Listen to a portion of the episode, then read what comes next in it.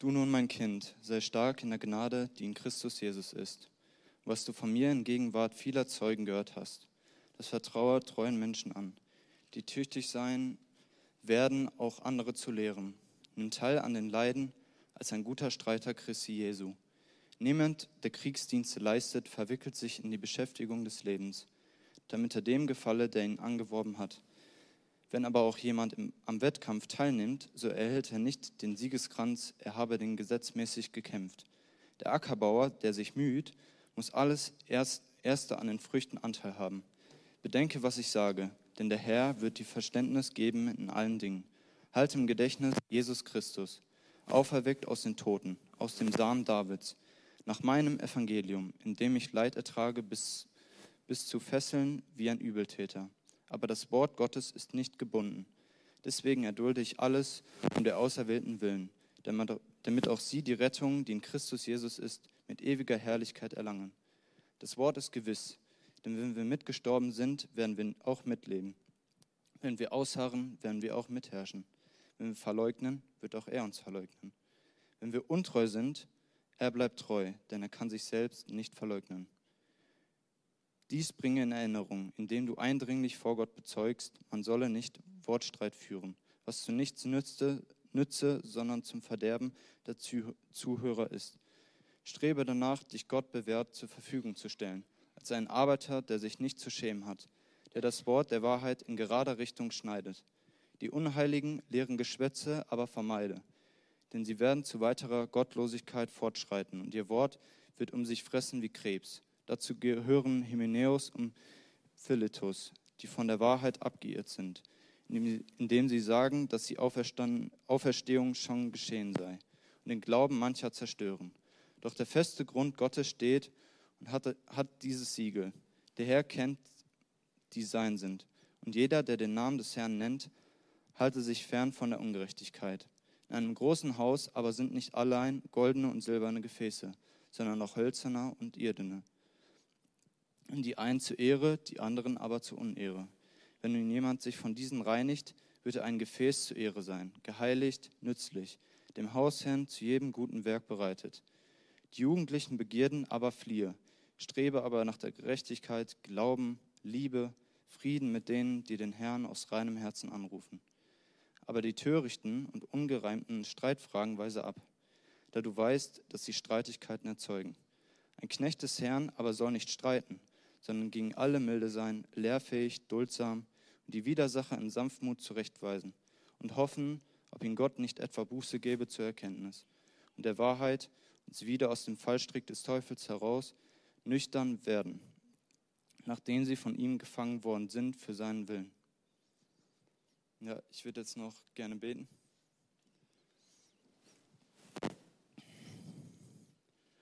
Danke, Herr, für diesen schönen Tag, dass wir uns hier in der Freiheit treffen dürfen, um ja einfach Gemeinschaft zu haben und auch belehrt zu werden.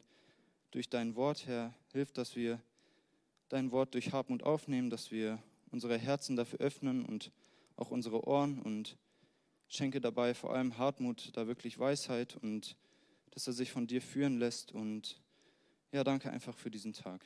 Amen.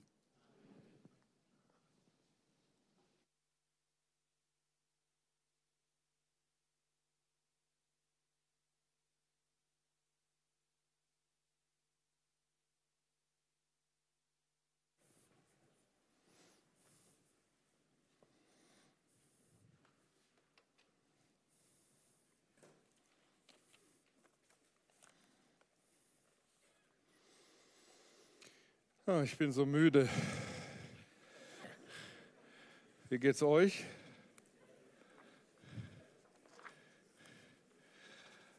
Aber wir werden das schon gemeinsam schaffen hier. Also ich freue mich immer, wenn ich Gottes Wort weitergeben darf und dann kriegt man auch die richtige Frische. Wisst ihr, was ich morgens mache, wenn ich so richtig kaputt bin, eine kurze Nacht hatte? Eiskalt duschen.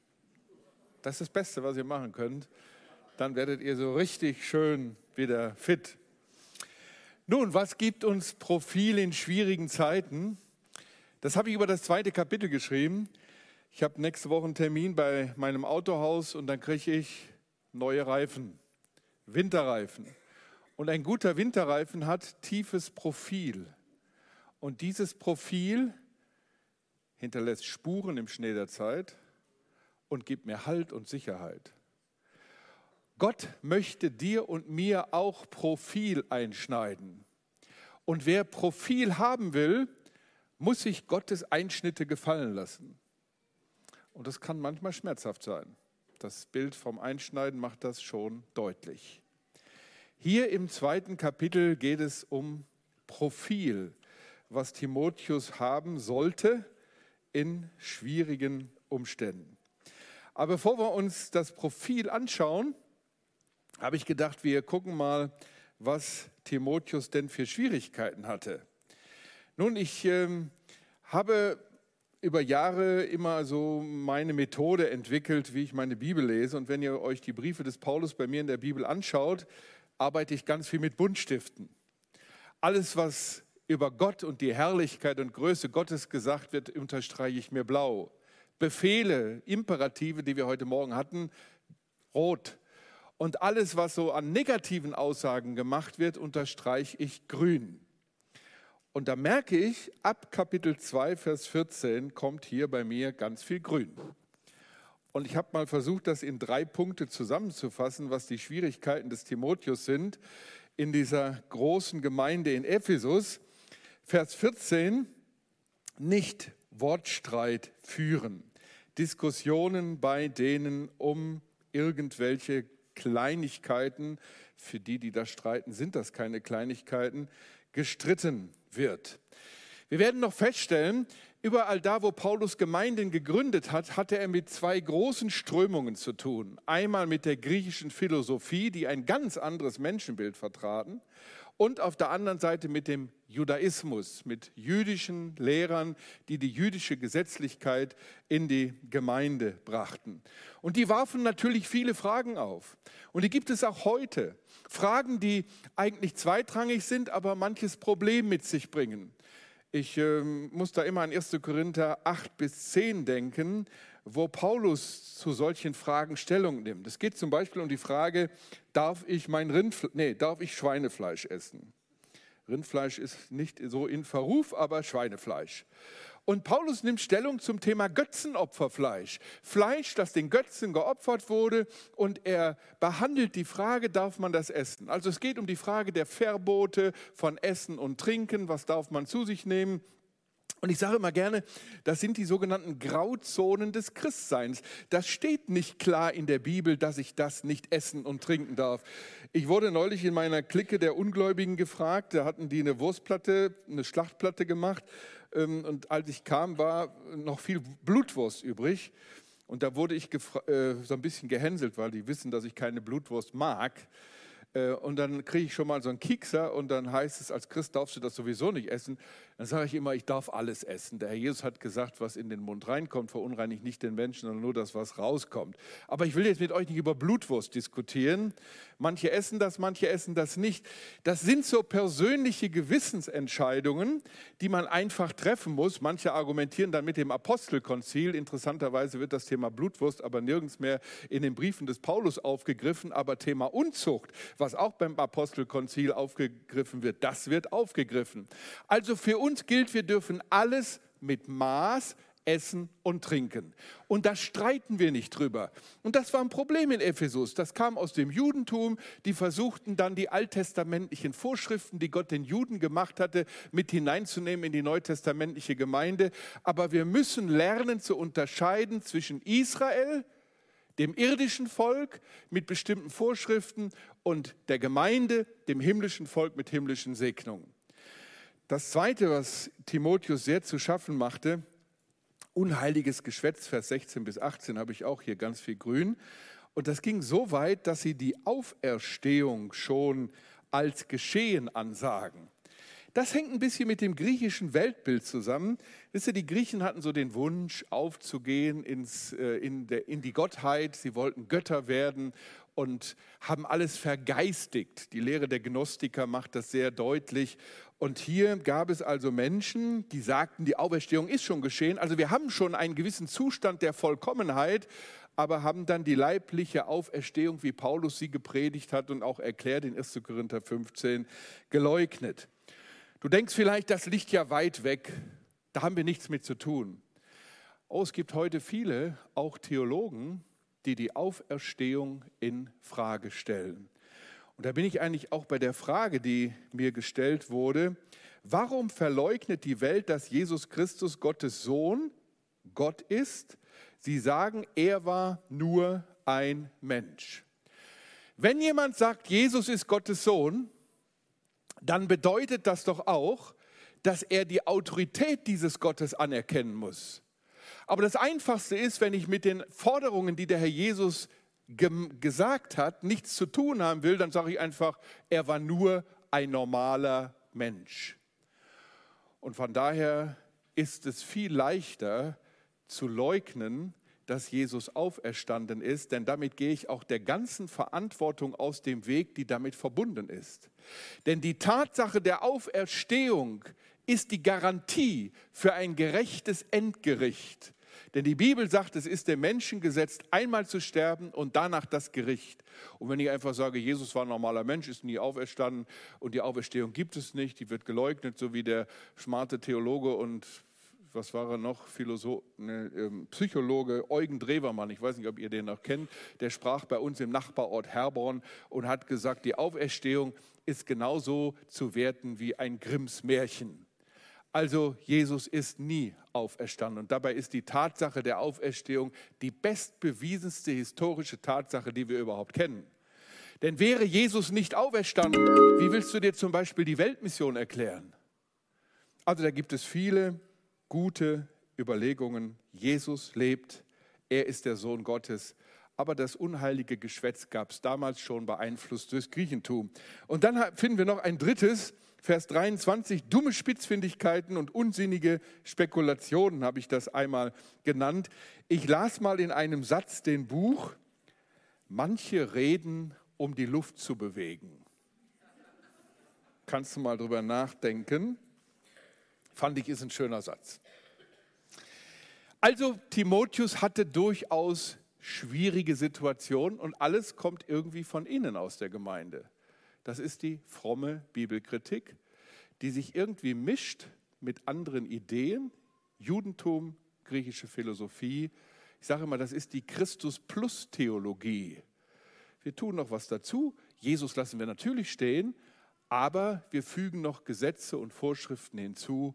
Und wenn du die einhältst, dann machst du die richtige Gotteserfahrung. Nun, es geht in diesem Kapitel ums Profil. Und dazu benutzt Paulus verschiedene Bilder, um zu zeigen, was die Merkmale eines Christenmenschen sind. Ich habe mal hier eine Tabelle erstellt und ich möchte gerne mal, dass ihr da mitarbeitet und mir das nächste Bild nennt. In dieser Tabelle seht ihr, Paulus erwähnt als erstes das Kind. Das ist natürlich auch eine wörtliche Anrede an sein geliebtes Kind Timotheus. Aber ich denke, am Kind, das werden wir gleich noch bei der näheren Erklärung sehen, kann man sehr vieles deutlich machen. Merkmale sind Abhängigkeit, Aufblick zum Vater, Wachstum, Nachwuchsförderung. Und er verbindet das immer mit einer Aufforderung, sei stark, vertraue an, mach nicht alles allein, Timotheus, vertraue das, was ich dir anvertraut habe, auch anderen an. Wir gehen jetzt erstmal die Bilder durch, um uns einen Überblick zu verschaffen. Und dann möchte ich wieder fünf Schwerpunkte setzen um das Ganze ein bisschen praktisch werden zu lassen. Das nächste Bild, bitteschön. Bitte? Genau. Der Soldat, ein Lieblingsbild des Paulus. Soldat braucht Disziplin, Gehorsam. Er muss lernen, Prioritäten zu setzen, die privaten Dinge hinten anzustellen, damit er dem gefällt, der ihn angeworben hat. Und Paulus verbindet das mit einer der häufigsten Aufforderungen in diesem Brief, nimm teil an den Leiden. Ein Soldat muss natürlich leidensbereit sein. Nächste Bild. Genau, ein weiteres Lieblingsbild des Paulus. Ein Sportler muss trainieren, ein Sportler muss sich nach den Regeln richten. Und Paulus verbindet das mit der Aufforderung, gesetzmäßig zu kämpfen, erkläre ich gleich. Nächste Bild. Genau, der Ackerbauer das finde ich übrigens ein ganz tolles Bild. Hier heißt es nämlich so schön, der Ackerbauer, der sich müht, muss, muss als erster an den Früchten Anteil haben. Also der Bauer, ist ein Bauer hier? Darf ich mal um Handzeichen bitten? Kein Bauer. Ich dachte, ihr wärt das grüne Land hier oben. Das blaue Meer habt ihr. Ja, aber ihr habt doch viel Landwirtschaft. Also gut, der Bauer darf als erstes die dicken Kartoffeln selber genießen. Und das ist eine geistliche Gesetzmäßigkeit. Beispiel, wer von euch ist in der Kinder- und Jugendarbeit tätig? Hast du das nicht auch erlebt, wie ich das auch oft erlebt habe? Du bereitest dich vor, beschäftigst dich mit einem Bibeltext und hast selbst den größten Gewinn davon. Das ist Gottes Prinzip. Der Bauer, der sich müht, muss als erster an den Früchten Anteil haben. Nächste Bild.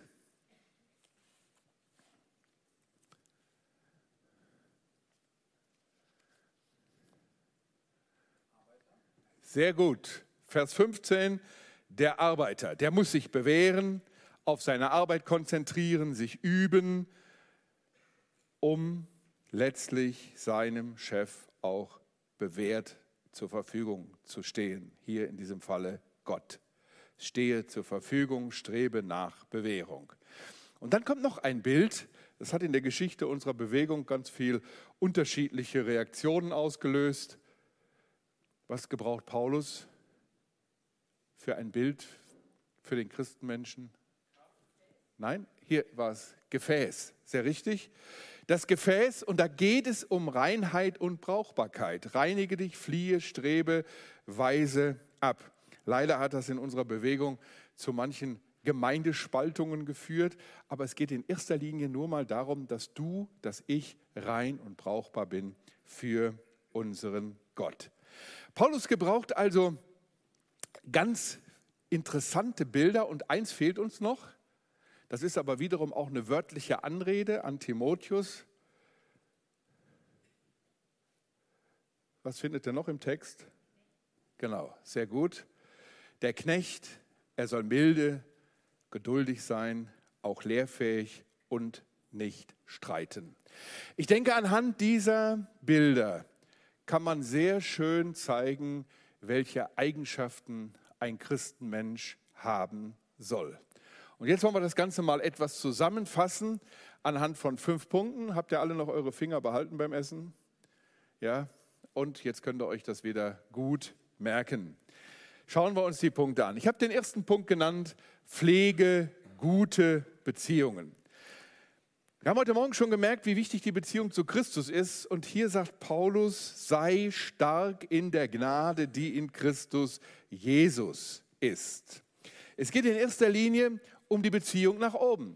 Und die wird interessanterweise so beschrieben, Stärke in der Gnade. Für mich hört sich das zunächst oberflächlich betrachtet etwas widersprüchlich an. Gnade ist ja das Geschenk an einen Bettler und ich werde stark, indem ich mich von Gott beschenken lasse. Jawohl, so ist es. Stärke in der Gnade, Stärke aus der Abhängigkeit von Gott. Ich sage immer gerne, Vollmacht im Dienst kommt aus der Erkenntnis eigener Ohnmacht, indem ich die Allmacht Gottes in meinem Leben wirken lasse. Erkenntnis der eigenen Ohnmacht, Allmacht Gottes verschafft mir Vollmacht. Ich habe mal in einem Buch gelesen, das ein Vater des schwäbischen Pietismus geschrieben hat, wir Christen gleichen alle einem Kuhschwanz. Jetzt nehmt das nicht so persönlich. Wir Christen gleichen alle, alle, alle einem Kuhschwanz. Wir wachsen von oben nach unten in den Tälern unseres Lebens. Dann, wenn wir mit unserem Latein am Ende waren, haben wir die Kraft unseres Gottes ganz besonders erfahren. Und vielleicht geht es dir ähnlich wie mir. Man möchte bestimmte Lebenserfahrungen nicht missen.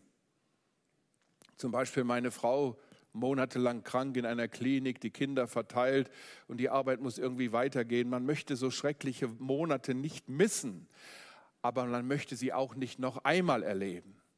Warum möchte man sie nicht missen?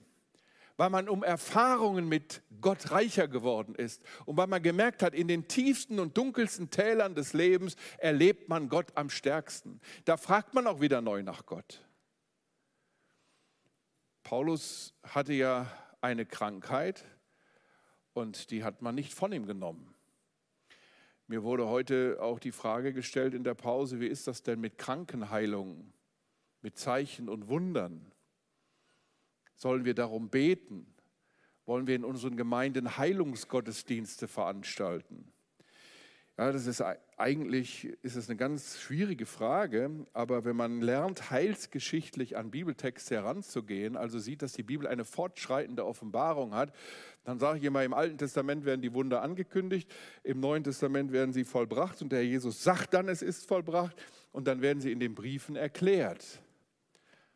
Und wir merken, dass nach der Apostelzeit Heilungen, Wunder, Zeichen immer in den Briefen des Paulus im Zusammenhang mit dem Antichristen gebraucht werden. Und das macht mich schon sehr nachdenklich. Und Paulus, der eine Zeit lang auch heilen konnte, muss in diesem Testament schreiben, Trophimus habe ich krank im Milet zurückgelassen. Und Paulus war selber krank. Und Paulus hört von Gott, lass dir an meiner Gnade genügen. Und von daher müssen wir schon lernen zu unterscheiden zwischen Israel, dem irdischen Volk mit irdischen Segnungen. Und wenn man das Alte Testament liest, merkt man immer, wenn die ganz schön brav waren, wurden die auch irdisch gesegnet. Und dann muss man das himmlische Volk Gottes sehen mit himmlischen Segnungen.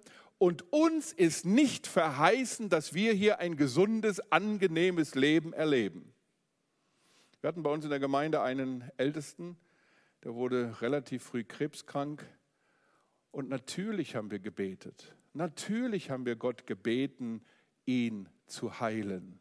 Aber wir haben auch gebeten, Herr, verherrliche dich. Und im Nachhinein haben wir überlegt, wodurch wurde Gott eigentlich mehr verherrlicht? Dass dieser Christ in seiner schweren Krankheit Gott die Ehre gab? Oder wäre Gott mehr verherrlicht geworden, indem er ihn geheilt hätte und hätte ein Wunder getan? Gott kann alles, aber es ist uns nicht zugesagt. Und ich habe in der Kirchengeschichte gemerkt, dass die, die durch die tiefsten Täler tiefe Krankheiten, große Not in der Familie auf die Männer und Frauen waren, die am meisten gesegnet waren und die größten Segenswirkungen bis heute in die Christenheit hineingewirkt haben. Ich denke immer an Paul Gerhard, der so viel Leid erlebt hat, seine Kinder verloren hat, seine Frau verloren hat und 30-jähriger Krieg. Und da hat er die Lieder geschrieben, die die tiefste Wirkung hatten. Und durch Zeichen und Wunder zur Zeit Jesu sind die Leute auch nicht schlauer geworden. Die waren zwar begeistert, ich sage immer gern, diese Menschen, die Wunder erlebt haben, haben Jesus gefeiert und ihn anschließend gefeuert. Aber diese Zeichen sind aufgeschrieben, Johannes 20, damit wir glauben, dass der Herr Jesus der Sohn Gottes ist.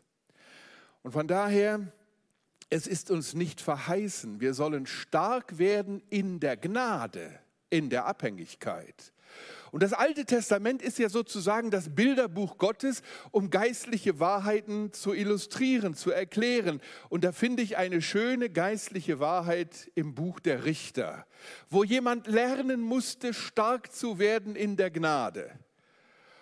Und das war jemand, den hat Gott berufen, damit Israel frei werden konnte von der Knechtschaft der Medianiter. Wie hieß der Mann? Der blies ins Horn. Wie viele Leute kamen zusammen? Wie viel? Nee. Mehr. 32.000 Leute. Und da hat Gott gesagt, schickt die nach Hause, die Angst haben.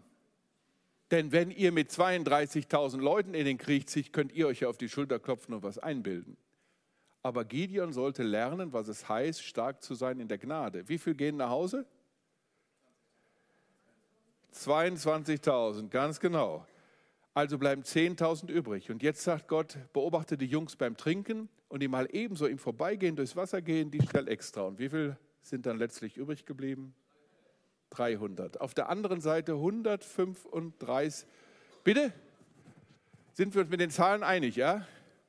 135.000 Medianiter auf der anderen Seite. Was ist das für ein Kräfteverhältnis? Eins zu? Wolltest du sagen? Ach, ich dachte, du hättest dich gemeldet. Ja, der griff nur zum Bildschirm, okay. Also 1 zu 450. Da konnte, und dann bekamen die natürlich eine ganz tolle Rüstung und äh, alles, was man für eine moderne Armee der damaligen Zeit benötigte. Was bekamen die? Krug, Fackel und so ein Horn oder Trompete, äh, Posaune oder Trompete, Trompete glaube ich. Lächerlich, Schießbudenfiguren. Und dann sollten sie sich aufstellen und Sieg für Gideon rufen. Eine lächerliche Kriegsführung und haben den größten Sieg errungen, den Israel je über die Medianiter errungen hat. Und da konnte am Ende keiner sagen, das haben wir mit unseren militärischen Leistungen vollbracht, sondern das war Gottes Gnade, das war Gottes Sieg. Und diese Lektion müssen wir immer wieder lernen. Stark zu sein in der Gnade, Vollmacht aus der Abhängigkeit. Und das ist das Erste, was Paulus seinem Timotheus hier jetzt sagt. Und dann sagt er Timotheus, mach nicht alles allein. Fördere den Nachwuchs. Schau dich um nach Männern in Ephesus, die drei Eigenschaften haben. Welche Eigenschaften sollen die haben? Sie sollen treu sein. Treue ist eine der wichtigsten Tugenden im Reich Gottes. Sei treu im Kleinen und Gott wird dir größere Dinge anvertrauen. Sie sollen fleißig sein. Für faule Leute hat die Bibel keinen Platz. Wer faul ist und nicht arbeitet, soll auch nicht essen. Okay, verstanden. Und sie sollen lehrfähig sein. Das heißt nicht, dass sie predigen können, sondern dass sie anderen Zusammenhänge deutlich machen können. Im Gespräch. Und ich habe immer den Eindruck, das ist eben eine Frage des persönlichen Interesses und nicht in erster Linie der Begabung. Eine Predigtgabe ist, oder eine Gabe des Evangelisten ist eine Gnadengabe. Aber die andere Sache, wenn du Verantwortung übernimmst in deiner Gemeinde, in deiner Jugendgruppe oder wo auch immer, ist vieles eine Frage des Interesses. Ich habe das immer beobachtet. Es gab ja eine Zeit, heute ist das nicht mehr so, da konnten Leute mit Mitte 50 in Rente gehen. Die Phase der Frührentner. Und danach dem Gottesdienst hörte man die auf einmal im Foyer der Gemeinde philosophieren über Kohlköpfe, Radieschen, Gewächshaus bauen und was man da alles so machen kann. Haben aber nie Biologie studiert. Und was haben die gemacht? Haben sich Bücher geholt, haben sich damit beschäftigt, haben sich dafür interessiert, wollten sich darüber austauschen. Und heute haben wir so viele Möglichkeiten, uns mit guter Literatur fortzubilden. Es ist eine Frage des Interesses. Und von daher, wenn du anderen etwas weitergeben willst, musst du dich damit beschäftigen, darfst dich damit beschäftigen. Lehrfähige Leute, Leute, die den Wunsch haben, anderen Zusammenhänge deutlich zu machen. Timotheus, die sucht dir. Und wenn wir dann noch weiterlesen, dann sehen wir in Kapitel 2, Vers 22, dass es solche gab in der Gemeinde bei allen Schwierigkeiten, die den Herrn aus reinem Herzen anrufen und mit denen trifft dich zum Gebet. Vielleicht sitzt hier der ein oder andere, der hat in seiner Gemeinde Riesenprobleme. Das Allerwichtigste, was du tun kannst, triff dich mit den Brüdern und Schwestern, die einen Blick dafür haben, die ein Anliegen für die Gemeinde haben und bete. Weniger reden, mehr beten. Anliegen vor den Thron der Gnade bringen. Erster Punkt. Der zweite Punkt, setze Prioritäten. Wir haben hier das Bild vom Soldaten. Ein Soldat muss lernen, die privaten Dinge hinten anzustellen. Er muss vom Auftrag her leben, denken, handeln. Die Frage ist, was ist unser Auftrag? Unser Auftrag ist, hier in dieser Gemeinde Zeugnis für unseren Herrn zu sein und mitzuhelfen am Bau seines Hauses. Deshalb hat Gott uns hier gelassen. Und das ist das große, in der Ausbildung haben wir gelernt, das ist das Grobziel oder das Fernziel. Und dem müssen sich andere Ziele unterordnen. Und jetzt machen wir das mal ganz praktisch. Hier sitzen viele junge Leute. Und mir hat vor vielen Jahren mal einer meiner alten Chefs gesagt, wenn du durch die Gemeinden ziehst, wirst du folgende Beobachtung machen. Manche geistliche Karriere endete am Traualtar. Ist entscheidend, wen ich heirate. Ganz entscheidend. Wisst ihr, was mich vor vielem bewahrt hat als junger Mensch? Mit 16 Jahren hat mich jemand gefragt, in Wuppertal in einem sozialen Brennpunkt mitzuhelfen, Jungschat zu machen. Das hat meine ganze Jugendzeit geprägt. Unter türkischen und polnischen Aussiedlerkindern einfach eine Doppelstunde in der Woche Freitagnachmittags Jungschat zu halten. Das war eine echte Herausforderung. Ich weiß nicht, wie der kleine zehnjährige Mustafa auf einmal kam und zog so, ein, so eine Havanna aus der Tasche. Die rauchte der mit Genuss. Oder wie so manches Messer da gezogen wurde. Also es gibt nichts Neues. Es gibt nichts Neues unter der Sonne. Und den Kindern die Botschaft der Bibel lieb zu machen, das war eine große Herausforderung. Und da ich das schon viele Jahre machte, habe ich mir natürlich überlegt, wenn du jetzt eine Frau äh, heiraten willst, und ich habe irgendwann angefangen, mich über, und ich rede jetzt ganz altkananäisch, unter den Töchtern des Landes umzuschauen, was ja ganz normal ist. Man fährt dann in die Jugendgruppen und guckt sich mal ein bisschen um. Und da habe ich mal gesagt, es muss jemand sein, der ein Herz für Kinderarbeit hat, der natürlich einen Herrn Jesus lieb hat und der auch ein Herz für die Arbeit hat, die ich schon machte. Denn es kann ja nicht sein, dass ich äh, heirate und dann wird der Dienst quittiert, den der Herr mir aufgetragen hat. Gut, natürlich, äh, man kann da nicht so rein nüchtern, irgendwo müssen auch Gefühle eine Rolle spielen, ist ganz klar, es muss Kribbeln im Bauch sein äh, und man muss sich auch mit ihr über die Straße trauen können und sowas, das muss natürlich alles da sein. Aber ich habe dann ernsthaft mit meiner Mutter, mit meiner Mutter drei Jahre lang gebetet, weil ich hatte zwei Mädels entdeckt, die kämen in Frage. Und ich konnte natürlich nicht beide heiraten, das war klar. Und nach drei Jahren habe ich meine heutige Frau gefragt, wir sind jetzt seit 40 Jahren, haben wir uns ein Jawort gegeben. Ich sage, äh, könntest du dir vorstellen, da sagte ich zu mir, ich bete auch schon ein Jahr für dich. Da war die Sache erledigt. Und wir haben uns im Vorfeld Gedanken gemacht, wie wollen wir dem Herrn gemeinsam dienen. Und das ist immer wieder eine Herausforderung. Meine Frau ist sehr viel alleine fast jedes Wochenende und dann immer wieder auch in der Woche mal eine Insel, eine Insel, so nennen wir das, zu finden, wo wir mal ein bisschen Zeit für uns haben, ist alles nicht so leicht, aber das muss man vor der Ehe klären.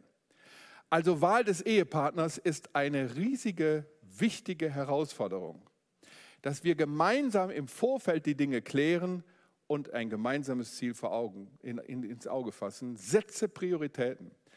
Als wir 86 umzogen in Dillkreis, haben wir mal gebetet, Herr, wir möchten doch an deiner Gemeinde mitarbeiten. Schenk uns eine Wohnung ganz nah am Gemeindehaus. Für mich war das immer schlimm.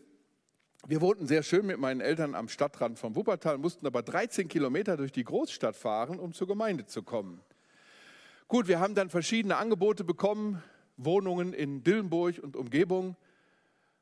Und eines Tages bekamen wir ein Angebot, haben wir gedacht, als wir so die Quadratmeterzahl hörten, den Mietpreis hörten, das könnte passen. Wir fahren dahin und stellen fest, diese Wohnung ist mitten im Gemeindehaus.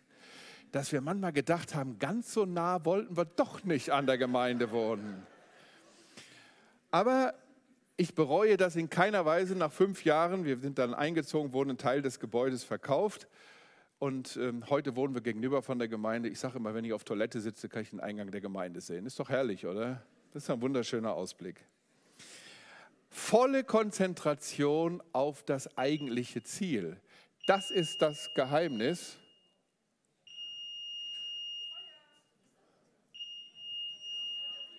Wir bleiben ganz ruhig sitzen. Das ist hier, irgendwo brennt vielleicht raucht sich einer eine.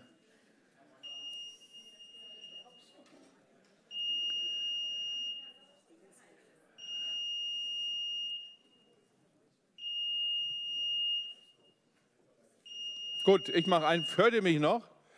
Ich kann auch lauter reden als das Piepsen. Also es geht um Prioritäten setzen. Das ist auch eine Priorität. Das ist der Brandschutz, der uns da hilft, dass alles klar geht. Volle Konzentration auf der, der mich angeworben hat. Wisst ihr, ich habe jungen Ehepaaren auch sehr oft geraten. Und bitte, das sind persönliche Erlebnisse und Beispiele. Das kann bei euch ganz anders laufen. Wichtig ist das Ziel, dass man das im Auge hat.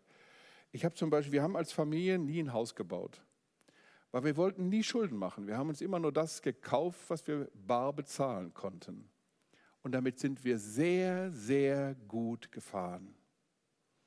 Ich hatte auch keine Zeit, ein Haus zu bauen, ein Haus zu pflegen, war immer unterwegs. Prioritäten setzen. Das muss aber jeder für sich persönlich entscheiden. Da dürfen wir jetzt kein Gesetz draus machen. Nur wir müssen immer überlegen, was ist wirklich wichtig und was hilft uns im Reich Gottes weiter. Prioritäten setzen. Ein Soldat muss das.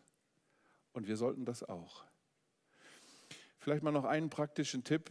Man kommt natürlich irgendwann auch als Ehepaar, als Familie an den Punkt und sagt, wie schaffe ich das eigentlich alles noch? Man möchte ein guter Ehemann sein, man möchte ein guter Vater sein, man möchte ein guter Arbeitgeber oder Arbeitnehmer sein, man hat verschiedene Ehrenämter. Ich habe das jetzt mal irgendwann ausgerechnet, ich bin in acht Vereinen im Vorstand. Wie kriegst du das alles unter einen Hut? Und da habe ich überlegt, was haben wir rückblickend gemacht? Meine Frau und ich, wir haben uns mal zusammengesetzt vor Jahren und haben einen Zeitkuchen gemacht. Meine Frau hat also einen Kuchen gemalt und 24 Stunden hat jeder. Und dann haben wir angefangen, diese Kuchenstücke mal aufzuteilen. Wie viel Zeit brauchen wir für die Toilette, wie viel Zeit fürs Essen, wie viel Zeit fürs Schlafen und so weiter. Und dann merkt man auf einmal, was man an Zeit hat oder auch nicht hat. Eins steht fest, wir haben alle gleich viel Zeit. Die Frage ist nur, wie teilen wir das ein? Und da braucht man sehr viel Disziplin, um entsprechend seine Zeit auch vernünftig einzusetzen. Und da möchte ich einfach Mut zu machen. Das muss aber jeder für sich in Verantwortung vor Gott machen, damit er alles unter einen Hut kriegt und sich nicht verzettelt. Und dazu hilft ein Zeitplansystem. Ich setze mich immer am Wochenende hin und plane die nächste Woche durch. Stunde für Stunde was dann und dann ansteht. Klappt natürlich nicht immer. Eine Beerdigung kannst du nicht planen, ist klar. Aber es ist wichtig, dass wir dann auch als Ehepaar, als Familien Zeiten haben, wo wir sagen, die Zeit wollen wir für uns verwenden. Und wir haben vor Jahren damit angefangen, dass wir uns auch übers Jahr so drei, vier Tage Urlaub mal jedes Vierteljahr eingeplant haben, wo wir nur für uns sind. Das ist unbedingt notwendig, dass wir uns nicht verzetteln. Also Prioritäten setzen immer mit dem Ziel, wie sagt Paulus hier, dem zu gefallen, der uns angeworben hat. Das ist das große Ziel. Und das wollen wir gerne tun. Ich habe den dritten Punkt genannt, halte fest an Gottes Wort. Wir haben hier den Sportler. Und hier ist ein ganz interessanter Begriff, den Paulus gebraucht. Er sagt, gesetzmäßig kämpfen. Nach den Gesetzen des Wettkampfs steht in der Anmerkung unserer Elberfelder Bibel. Das heißt nicht gesetzlich, sondern gesetzmäßig, entsprechend den Regeln. Und das ist heute wichtiger denn je. Wir haben das schon im ersten Vortrag gehört, die Bedeutung von Gottes Wort. Lauf nach den Regeln. Und ich glaube, was uns dabei hilft, ist, dass wir den Wettkampf vor Augen haben und wissen, aha, wir haben uns eingelassen auf einen Wettkampf. Ein Sportler, der einen 5000 Meter Lauf macht im Stadion, der kann nicht quer über die, äh, übers, über die Rasenfläche laufen, der muss in seiner Bahn laufen. Und wenn er das nicht tut, wird er disqualifiziert. Und so haben wir auch mit dem Worte Gottes eine Bahn vorgegeben. Ich sage mal, dieses Wort gleicht einer Leitplanke. Und wenn ich gleich nach Hause fahre, die A7 ist jetzt wunderschön ausgebaut. Zwei Drittel, habe ich gemerkt, kann man ja richtig gehen lassen. Dreispurig. Da kann ich rechts und links fahren, aber wehe, ich komme über die Leitplanke. Das ist tödlich. Aber ich habe einen gewissen Spielraum, wenn keine Geschwindigkeitsbegrenzung da ist. Dann kann ich langsam fahren, ich kann auch schnell fahren. Und so ist auch die Bibel zu vergleichen mit Leitplanken. Und da gibt es einen gewissen Spielraum, um ein Leben zu gestalten in der Verantwortung vor Gott. Aber wehe, ich komme über die Leitplanken hinüber.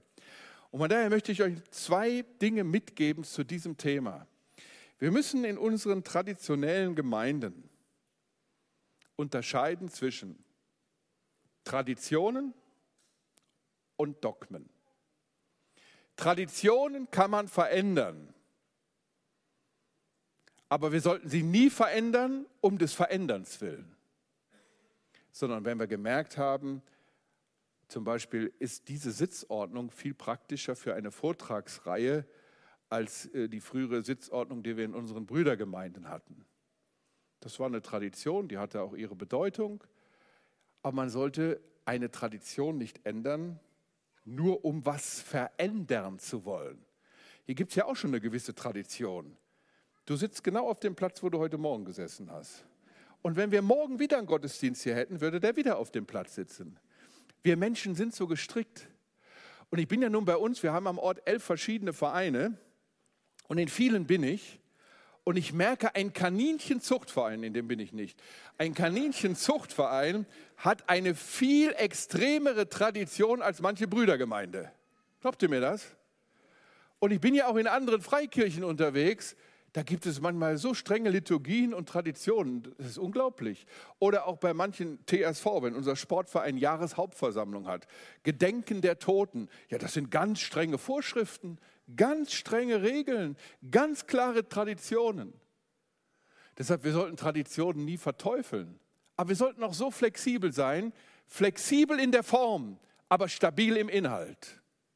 Stabil im Inhalt. Und ihr Lieben, das ist heute ein Riesenproblem, denn viele Aussagen der Heiligen Schrift werden einfach ausgehebelt mit bestimmten Schlagworten. Ein Schlagwort kann ich schon gar nicht mehr hören, Kontextualisierung. Man muss eine Stelle im Kontext der damaligen Zeit sehen. Ich habe neulich in einer Diskussion mit verschiedenen Theologen mal gefragt, hallo Leute, wie ist das denn, wenn die einfache Oma, die nie Theologie studiert hat, die Briefe des Paulus liest und einfach tut, was da steht? Und ich merke immer wieder, neu bekehrte Menschen haben weniger Probleme damit, als solche, die schon lange zu einer Gemeinde gehören und alles Mögliche verändern wollen. Merke dir die Regel, wenn heute nicht mehr, wenn etwas nicht mehr gelten sollte, sagt die Bibel das selber. Der Jesus sagt zum Beispiel, zu den Alten wurde gesagt, Auge, Auge, Zahn um Zahn, ich aber sage euch, liebt eure Feinde. Zu den Alten wurde gesagt, haltet die und die Vorschriften, ich aber sage euch. Und am schönsten kann man das deutlich machen am Schabbatgebot. Das Schabbatgebot hat einen hohen Stellenwert, steht sogar im Dekalog. Aber als der Herr Jesus selber auf diese Erde kommt, sagt er auf einmal, ich bin euer Schabbat. Und Paulus erklärt das im, erst in Kolosser 2, glaube in Vers 12, wo er sagt, der Schabbat ist ein Schatten künftiger Dinge. Und hier merken wir wieder, wie wichtig es ist, dass wir heilsgeschichtlich denken. Und ich möchte das mal am Schabbat deutlich machen, worum es geht. Der Schabbat war von Gott gegeben als ein Zeichen für auf den Herrn Jesus, der der wahre Ruheort, der wahre Schabbat ist. Und was tut Gott die ganze Heilsgeschichte hindurch? Er strahlt auf seinen Sohn. Der Herr Jesus ist der Größte, der Herr Jesus ist die wichtigste Person. Und so habe ich das Kind, wenn ich mit Kindern den Kolosserbrief durchgearbeitet habe, habe ich ihnen das oft so erklärt. Wisst ihr noch, was ein Overhead-Projektor ist? In der DDR sagte man Polylux.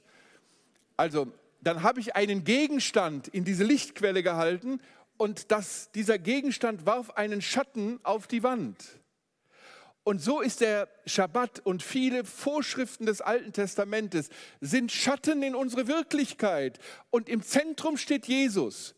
Und jetzt sagt Paulus, jetzt kommt der Körper selbst in unsere Wirklichkeit, Jesus. Da braucht ihr euch da nicht mehr im Schatten aufhalten, sondern direkt bei Jesus Christus. Und das ist heilsgeschichtliches Denken, dass wir die fortschreitende Linie der Offenbarung sehen. Und das ist so, so wichtig. Und deshalb sagt Paulus hier, bewähre dich als ein guter Arbeiter, der sich nicht schämt, das Wort der Wahrheit im Zusammenhang zu lesen das Ganze zu sehen, die Entfaltung der Heilsgeschichte zu sehen, damit wir keine falschen Schlüsse ziehen und alles eins zu eins auf uns anwenden. Dass wir heilsgeschichtlich denken müssen, macht mir Kolosser 1,26 auch deutlich, wo Paulus dieses Geheimnis lüftet und betont, den Alten war das verborgen selbst Abraham und Mose und Daniel und David, die ganz nah am Herzen Gottes lebten, war verborgen, was ich euch jetzt als Geheimnis lüfte. Christus in euch die Hoffnung der Herrlichkeit. Und da merken wir, die Bibel hat eine fortschreitende Offenbarung. Halte fest an Gottes Wort. Lass Gottes Wort stehen als zeitlos, zutreffend und immer gültig Unterscheide zwischen Traditionen und Dogmen, zwischen Formen und Inhalt. Bleibe im Inhalt stabil. In der Form kann man flexibel sein. Jetzt kommt ein Imperativ, der ist für mich der schönste im ganzen Brief. Halte im Gedächtnis Jesus Christus auferweckt aus den Toten. Ich las mal, dass in der ähm, Evangelisationshalle in Chicago, in Chicago, Moody hat da viel gepredigt, an der Wand steht, die größte Freude im Leben ist, Jesus Christus bekannt zu machen. Lass den Herrn Jesus mehr im Zentrum deiner Persönlichkeit Wirklichkeit sein. Konzentrier dich auf ihn, Timotheus. Das ist der Schlüssel. Man fragt sich hier vielleicht, warum hat Timotheus, äh, hat Paulus hier dem Timotheus nicht so eine Art apostolisches Glaubensbekenntnis geschrieben? Äh, geboren durch die Jungfrau Maria, gelitten, gestorben, auferstanden, zum Himmel gefahren und so weiter. Warum greift er die zwei Schwerpunkte raus? Auferweckt aus den Toten, aus dem Samen Davids. Was meint ihr? Hineingeschrieben in die damalige Welt. Was habe ich gesagt? Welche zwei großen Strömungen? Griechentum und Judentum. Die Griechen hatten ein Problem mit der Tatsache der Auferstehung, wie Paulus sie lehrte. Deshalb setzt er hier den Schwerpunkt auferweckt aus den Toten. Der Herr Jesus ist der Auferstandene. Und aus dem Samen Davids, die Juden haben bis heute ein Problem damit, dass der verheißene Messias dieser Jesus von Nazareth ist, der gleichzeitig auch der Messias ist. Aus dem Samen Davids. Also Paulus setzt hier zwei Schwerpunkte, die eine deutliche Antwort sind auf die Probleme, die damals Timotheus hatte, denn er kommt ja später auf das Thema Auferstehung, er kommt später auf die spitzfindigen Fragen aus dem Judentum und deshalb setzt er hier die zwei Schwerpunkte. Aber an dieser Stelle ist mir noch etwas groß geworden. Wir haben sehr viel gehört von der Bedeutung der Bibel und der Rolle Jesu in der Bibel. Und ich las vor Jahren schon in einer sehr bekannten Zeitschrift ein Editorial, es ginge nicht um Bibeltreue, sondern um Jesustreue. Und das hört man heute auch manchmal in der evangelikalen Szene. Wir wollen Jesus treu sein, aber die Bibel muss man nicht so ganz wörtlich nehmen. Und für viele ist sogar Bibeltreue, zumindest in den, ich sag mal so, in den Leitungskreisen vieler Werke inzwischen ein Reizwort geworden. Bibeltreue. Die Frage ist ja, kann man das voneinander trennen? Und ich sage, wer die Bibel in Frage stellt, stellt immer Jesus in Frage. Ich habe vorhin, glaube ich, im Gebet Johannes 17, 17 zitiert und das ist für mich der Schlüssel, wo der Herr Jesus betet, Vater, heilige sie durch die Wahrheit, denn dein Wort ist Wahrheit. Und er sagt, etwas früher im Johannesevangelium, ich bin die Wahrheit. Und Johannes schreibt in Kapitel 1, die Wahrheit ist geworden durch Jesus Christus.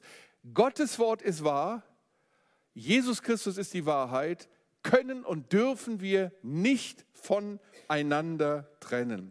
Und Johannes 17, 17, kannst du dir ganz leicht merken, 17, 17 ist für mich der Schlüssel. Jesus-Treue und Bibeltreue gehören untrennbar zusammen untrennbar zusammen. Fünftens, betrachte alles aus der Perspektive Gottes. Ihr Lieben, das ist für mich eine wirklich wunderschöne seelsorgerliche Überlegung, die Paulus hier in seinem Kapitel einflechtet. Wenn er zum Beispiel schreibt, ich bin gebunden, aber Gottes Wort ist nicht gebunden. Und ich bin bereit, alles Leid auf mich zu nehmen, um der Auserwählten willen. Paulus hatte gelernt, seine schwierigen Umstände aus der Perspektive Gottes zu betrachten. Lies Philippa 1, wo er sagt, meine Umstände dienen mehr der Förderung. Er war gefangen in Rom, hatte aber die Chance, an die Elite Roms heranzukommen und ihnen das Evangelium zu sagen und hat gleichzeitig gemerkt, meine Gefangenschaft dient dazu, dass die Brüder aus den Mauselöchern kommen und selber bereit werden, das Evangelium in Rom weiterzugeben. Paulus sah die Dinge aus der Perspektive Gottes.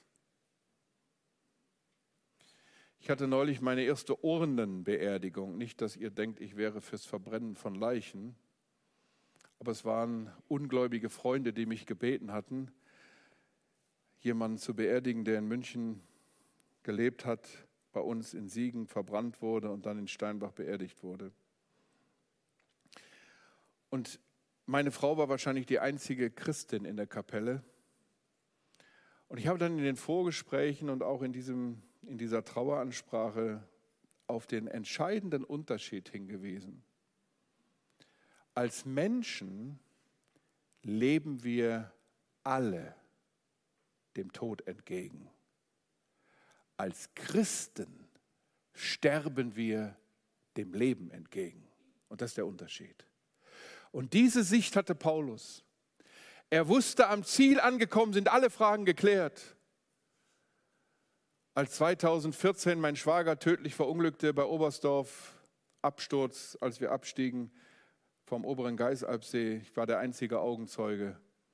Ich sage heute immer, für Bernhard sind alle Fragen geklärt. Für uns, die wir hier unten sind, bleiben manche Fragen offen. Paulus sah die Dinge aus der Perspektive Gottes. Und er wusste, dass das stimmt, was der Prophet des Leidens Jesaja in Kapitel 40 schreibt. Die auf den Herrn hoffen, heben ihre Schwingen empor wie die Adler. Sie gewinnen neue Kraft. Von oben betrachtet sieht das alles anders aus. Und da muss ich manchmal an meine Oma denken, wenn ich die besuchte. Ich weiß nicht, ob ihr das noch kennt. Die hatte so runde Dinge und da zog die so Fäden raus und dann hatte die so einen Haken und zog das durch so ein Geflecht durch. Man nannte das, glaube ich, Teppichknüpfen. Von unten ein totales Wirrwarr, wenn die Oma das da dem Schoß hatte. Später auf dem Boden ein herrliches Muster. Und genauso wird das sein. Paulus sagt, ich bin bereit, alles zu erdulden. Und hier geht es um die Frage, wie erreichen die Gläubigen ihr Ziel? Und er sagt, dazu bin ich bereit. Und jetzt überleg mal, wie viel profitieren wir als Auserwählte Gottes bis heute von den Briefen des Paulus? Und die Briefe, die von der höchsten Christuserkenntnis Zeugnis geben, hat er im Gefängnis geschrieben. Der Epheserbrief, wir haben alles in Christus. Der Kolosserbrief, Christus in uns, Gefangenschaftsbriefe. Der Philipperbrief, Christus meine Freude, Gefangenschaftsbrief. Der zweite Timotheusbrief, Gefangenschaftsbrief. Der Philemonbrief, ein Kleinod der Seelsorge, Gefangenschaftsbrief. Im Gefängnis hatte Paulus Zeit, um die Gedanken, die Gott ihm eingegeben hatte, aufzuschreiben. Wir profitieren heute von den Leiden des Paulus. Um der Auserwählten willen bin ich bereit, denn Gottes Wort ist nicht gebunden. Man kann Gottes Knechte festsetzen, aber Gottes Wort läuft. Und das ist das Mutmachende. Und das andere, was ich gerne hier herausgreifen möchte, Vers 12 und 13. Guckt euch mal hier diese Abfolge an. Mitgestorben werden wir mitleben. Und ich glaube, dass Paulus hier im Sinne von 2. Korinther 4 auf sein Märtyrium anspielt. Also wenn wir bereit sind, für Christus zu sterben, werden wir mit ihm leben. Wenn wir durchhalten, werden wir mitherrschen. Und wir werden im Himmel Aufgaben bekommen, entsprechend unserer Geduld, unserer Ausdauer, unserer Treue hier auf dieser Erde. Wenn wir verleugnen, wird er uns verleugnen. Und das ist natürlich eine sehr, sehr schwierige Aussage. Aber ich glaube, man kann sie schon illustrieren, auch wiederum am Alten Testament. Wir haben uns neulich in der Gemeinde mit den Samuel-Büchern beschäftigt. Da geht Saul zum Beispiel verbotenerweise zu einer Hexe. Gott schickt Samuel aus dem Totenreich und dieser Mann sucht Hilfe, aber für ihn ist es zu spät. Oder ich denke, früher bei Samuel, das Volk will unbedingt einen König. Gott warnt sie davor. Er wollte immer eine Theokratie und keine Monarchie. Aber am Ende gibt Gott ihnen einen König, ich sage es mal aus der Rolle des Vaters, weil er die Bettelei des Kindes leid ist.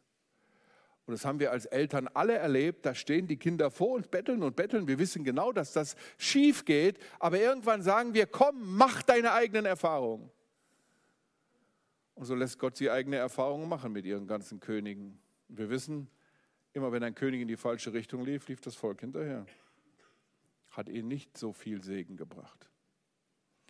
Und so merken wir, wenn wir ihn verleugnen, kommen wir auch in eine solche Situation, dass Gott auf einmal sagt, das Maß ist voll. Aber jetzt kommt der letzte Vers, Vers 13. Wenn wir untreu sind, er bleibt treu. Der Theologe Jeremias sagt an dieser Stelle, jede menschliche Logik zerbricht an der Treue des Heilands. Das macht mir unheimlich viel Mut. Das heißt zunächst mal im Kontext gesehen, Gott steht zu seinen Grundsätzen. Er bleibt seinen Grundsätzen treu. Seelsorgerlich gesehen möchte ich es illustrieren an, einem, an einer Person, für die der Herr Jesus gebetet hat, als er den Mund so voll nahm und sagte, ich bin bereit mit dir zu sterben. Lukas 22. Und dann sagt der Herr zu Petrus, pass auf, mein Junge, der Teufel begehrt dich zu sichten wie den Weizen. In so einer großen Worfschaufel wurde ja die Spreu vom Weizen durchs Rütteln und Schütteln getrennt. Und dieses Bild benutzt der Herr Jesus. Der Teufel will, dass ihr durchfallt. Petrus, pass auf. Aber ich werde beten, dass dein Glaube nicht aufhört. Und das macht mir unheimlich viel Mut, in schwierigen Zeiten zu wissen, mein Heiland betet für mich. Bei allen Fehlern, die ich mache, bei allen Schwierigkeiten, die da sind, er bleibt treu. Und wie zeigt sich das dann konkret? Nachdem Petrus verleugnet hat, treffen sich die Blicke. Petrus sieht den Herrn, der Herr sieht den Petrus und Petrus läuft raus in die Dunkelheit und weint bitterlich und tut Buße zum Heil. Und dann ist es der Herr, der als erstes dem Kephas erscheint, schreibt Paulus in 1. Korinther 15. Er darf den auferstandenen Christus als erstes sehen. Und dann ist es der Herr, der anknüpft und ihn am See Tiberias fragt, hast du mich lieb? Und als wir neulich in Kapernaum waren, meine Frau und ich, und sahen das Haus des Petrus, das ist ja darüber ist ja eine riesen Kirche gebaut, das ist ja überall in Israel so, wo was Besonderes war, wird eine Kirche gebaut. Und dann konntest du von oben durch die Glaskuppel das Haus des Petrus sehen. Da habe ich nur gesagt, Junge, du hast wirklich toll gewohnt. Direkt am See. Herrlicher Wohnort. Und dann war da so eine Riesenfigur, Petrus, der Fels. Ich habe gesagt, oh nein, der Fels ist, die, ist Christus, auf den die Gemeinde gebaut ist. Petrus ist doch nur das Steinchen, das Steinchen mit einer besonderen Aufgabe. Aber hier merken wir, dieser Mann, der so gekniffen hatte in der Passion, wird einer der mutigsten Zeugen und wird am Ende selbst hingerichtet. Das bewirkt die Treue des Heilands. Eigentlich müsste es logisch halten, heißen, wenn wir untreu sind, wird er auch treu. Nein, er steht zu seinem Wort. Und wenn er sagt, Junge, Mädchen, ich bring dich ans Ziel, dann stimmt das, dann steht das, dann hält Gott sein Wort. Und darauf kannst du dich verlassen. Und von daher möchte ich dir ganz viel Mut machen, wenn es um ein profiliertes Leben zur Ehre unseres Gottes geht. Wir alle machen Fehler. Und wenn ich so zurückschaue auf meine Familie, wir haben auch eine ziemliche Durststrecke hinter uns mit einer Tochter, die auf einmal, die hat bis Mitte 20, hat die super mitgemacht, hat den jungen Leuten erzählt, Sex gehört in die Ehe und dann auf einmal kriegt sie einen ungläubigen Freund, die ziehen zusammen. Kurz vor der Hochzeit kam das wieder ins Lot. Aber das waren für uns zwei Jahre, da wurden wir wo alles glatt lief in der Familie. So klein mit Hut. Und auf einmal merkst du, Gott lässt dir so, dich so Erfahrungen machen, damit du mehr Mitgefühl bekommst für solche, die auch solche Erfahrungen machen. Aber Gott ist treu. Ich möchte dir Mut machen. Ich las ein Buch von einem amerikanischen Pastor, der hat über Jahrzehnte Familien beobachtet, deren Kinder ganz toll angefangen hatten und dann in der Jugendzeit abgedriftet sind, die Welt lieb gewonnen haben, wie wir das heute noch lesen werden. Und im Laufe ihres Lebens sind ungefähr 90 Prozent all dieser jungen Menschen im späteren Leben zurechtgekommen. Und das macht mir Mut. Ich glaube, es gibt für uns schon eine fortlaufende Gnade, die wir nicht erklären können, aber Gott steht einfach zu seinem Wort und er möchte, dass wir lernen, alles aus seiner Perspektive zu betrachten, um ihm zur Verfügung zu stehen und uns von ihm beschenken zu lassen. Sei stark, stark in der Gnade. Soweit es möglich ist, stehen wir nochmal auf und beten.